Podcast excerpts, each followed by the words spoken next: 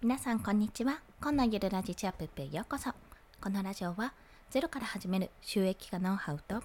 子育てフリーランスの働き方についてお話しします。はい。ということで本日は雑談会です。開業にあたり屋号をつけた理由とメリットについてお話をしております。私は7月の中旬頃ですねに開業したんですけども、まあ、開業届はようやくね7月末に出せたんですよ。まあ、そんな中で屋号っていうのがあるんですね。まあ、会社でいう会社名のところです。個人事業主もこう屋号がつける、屋号をつけることができるんですけども、今日はそれについてまつわるエピソードですね。そちらお話しします。ということで、こんな人におすすめ。個人事業主でも屋号は必要なのと思われる方、もしくはこれから何かしらね、名前を付けようと考えている方、ブログでもいいですし、この音声配信のチャンネル名でもいいですし、ハンドルネームでもいいので、何かしら名前を付けようかなって考えている方、よろしければお聞きください。ということで、この放送のポイント、先にお伝えします。1つ目は、個人事業主は屋号をつけなくても良いというところ。2つ目は、屋号にはメリットしかないというところです。そして最後が、社名診断を駆使した。社名って会社の名前の社名ですね。を駆使したというところです。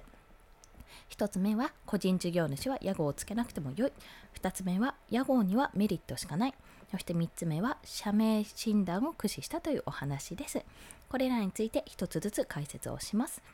まず、あの、もう結論というかぶっちゃけ言うと個人事業主は別に屋号をつけなくてもいいんですよ。全然必要はないです。要は自分の名前だけでやるのは全然構いません。ですが、あの、まあ、つけた方がメリットがあるっていう方メリットというか、まあ、つけることによってのデメリットが特に感じられなかったんですね。でやっぱりほらブログとかそれこそアカウントはまた別ですけども、まあ、何かしらこう自分のサイトを持つとかコンテンツを持つ時にタイトルを決めるじゃないですか。もうそれをつけるような感覚で私はやってしまったので、まあ、つけなくてもいいってことは分かっていたんですけどもちょっとね今自分のこのコンっていう名前と自分の本名とが全くもって関連性がないんですよ。コンって旧姓から取ってるので、全く関連、関連しない部分なので、多分つながらないなって思ったところもありまして、私の場合はちょっと屋号をつけました。まあ、それ以外にも、メリットは2つ目でお話しするんですが、まあ、なので関連性がないから、えいきなり本名で現れてもこの人誰っていう風になってしまう恐れがあるということもそうです。し顔出ししてない分結局なんか信頼とかを伴うだろうなっていう風に私の中で思ったんですね。なので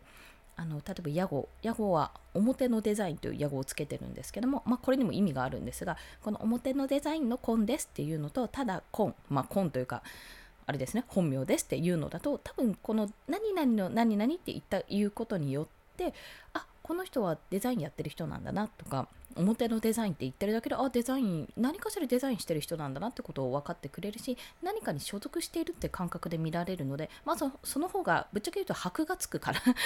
そそういう印象でもう本当に印象印象です。私の中のイメージなのでこれは絶対つけようって思ってつけました。はい。そして2つ目は屋号にはメリットしかないというところです。まあ、屋号には、屋号をつけることにはメリットしかないと。じゃあそのメリットは何かというと、まず銀行口座を開設できるんですね。その屋号の銀行口座を開設できるっていうのが一つです。なので、まあ、私当面はちょっと作るつもりはないんですけども、もしね、こう収益とかがだんだんこう分けるのがめんどくさくなった時に、まあ、自分の名前のね、口座を作るのでもいいんですけども、やっぱりこの法人名の口座、法人名じゃないですね、屋号の口座があることによって、こうちゃんとなんかプライベートの部分と分けることができるっていうのがまず一つありました。そしてあと法人会の足がかりですね。私の場合はまあ、フリーランスでとりあえず当面はやっていくんですけども基本的に法人化も考えているんですよ。未来としてはもう少しやっぱり大きくしたいな会社を持ちたいっていうところがあるのでそういった法人化への足がかりとしても思っているのでその時にまあデザイナーやってないかもしれないんですけど その辺だったらどうしようって話なんですが、まあその時はね、その時で考えればいいと思っているので、まあそれは別として、まあ、そのデザインとして食っていくときに会社法人化になりましたってなったときに、まあ、引き継げるかなと思ってつけました。まあ、そんな感じでね、屋号にはメリットしかないと。で、先ほど1つ目で言った通り、ちょっと箔がつく。何々の表のデザインのコンですって言った方が、なんとなくデザインだなって、こう、デザインやってるとこなんだなってことをイメージしやすいですし、こちらとしても言いやすいってところもあります。ま、あとは、そのブログとかですね、まあ、ブログも名前を今どうしようかなって考えてるんですが表のデザインに使うかどうかってところなんですけども、まあ、ブログでも使えばそこで SEO が、まあ、キーワードとして取ってしまえるようなね社名にしたわけなのでそういったキーワードが取れて、まあ、すぐにあの表のデザインって検索したらすぐに私のブログが出てくるとかサイトが出てくるというような形にすれば非常にこちらとしては強みになりますので、まあ、そういったところも狙ってつけております。はい、そして最後は、まあ、どうやってつけたかってとこですね。その時に社名診断を駆使しました。はい、も うそうなんです、結論。私、画数をね、すごい気にするんですよ。というのは、もう子供の名前考える時も、やっぱり画数をめちゃめちゃ気にしたんですね。この名字と合うかとか娘の場合はもう結婚してまあ名字とかどうなるのかなって感じですけどとりあえず名前がいいように名前とま全体的なあのバランスがいいようにってことでつけたんですけども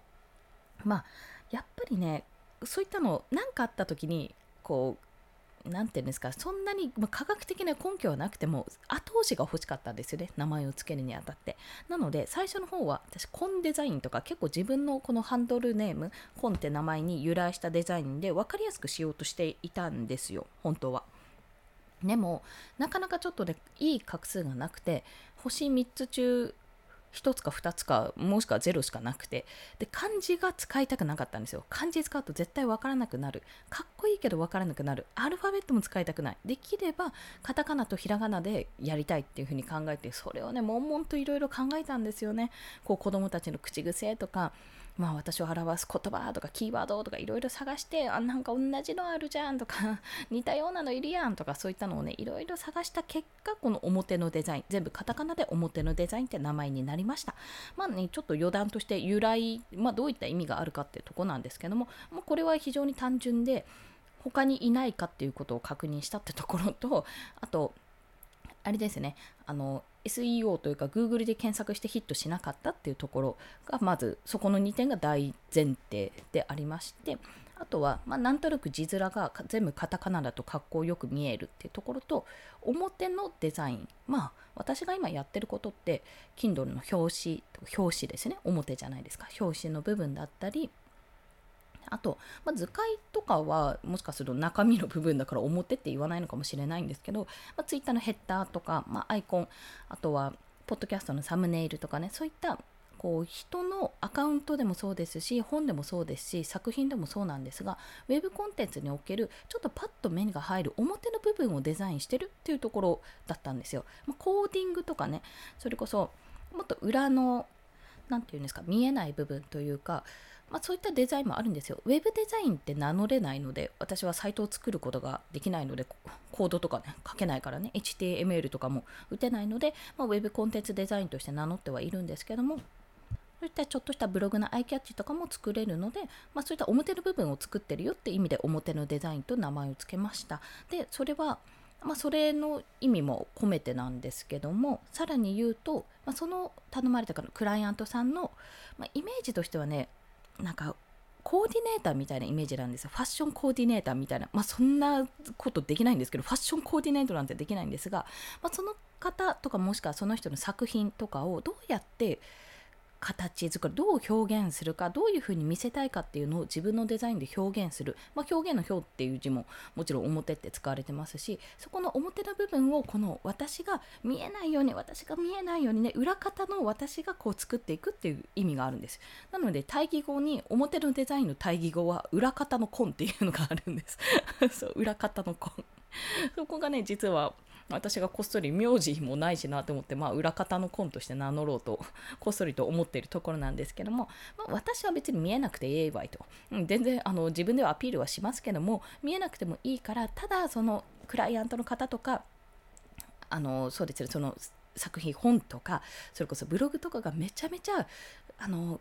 伝わればいい美しく伝わればいいっていう思いを込めて表のデザインと名前を付けております。まあ、そんなね熱い話にちょっともう自分語りになってしまったんですけども今日は雑談としてお話をさせていただきました。まあ、この社名診断っていうのを検索すれば出てくるんですよ。無料でできます。まあ、あと名付け診断、ペンネーム診断とかねそんなようなのもあるのでもしねちょっと私も画数気になるなと思われる方はもしよろしければお試しください。ググったら出てきます。ということで本日は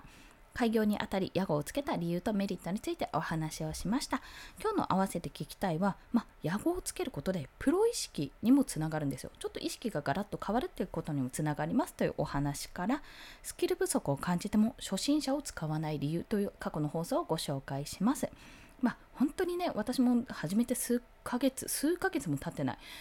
開業してから1ヶ月も経ってないですしもちろんデザイナー始めてから3ヶ月4ヶ月程度で、まあ、開業しちゃったわけなんですけども、まあ、その中でねやっぱスキル不足を感じることもあるんですが絶対それで初心者ですっていうのを使わないって心に決めたっていう そんな出来事があり、まあ、その理由についてお話をしておりますのでもしよろしければちょっとドキッとした方ねよろしければ放送を聞いてみてください。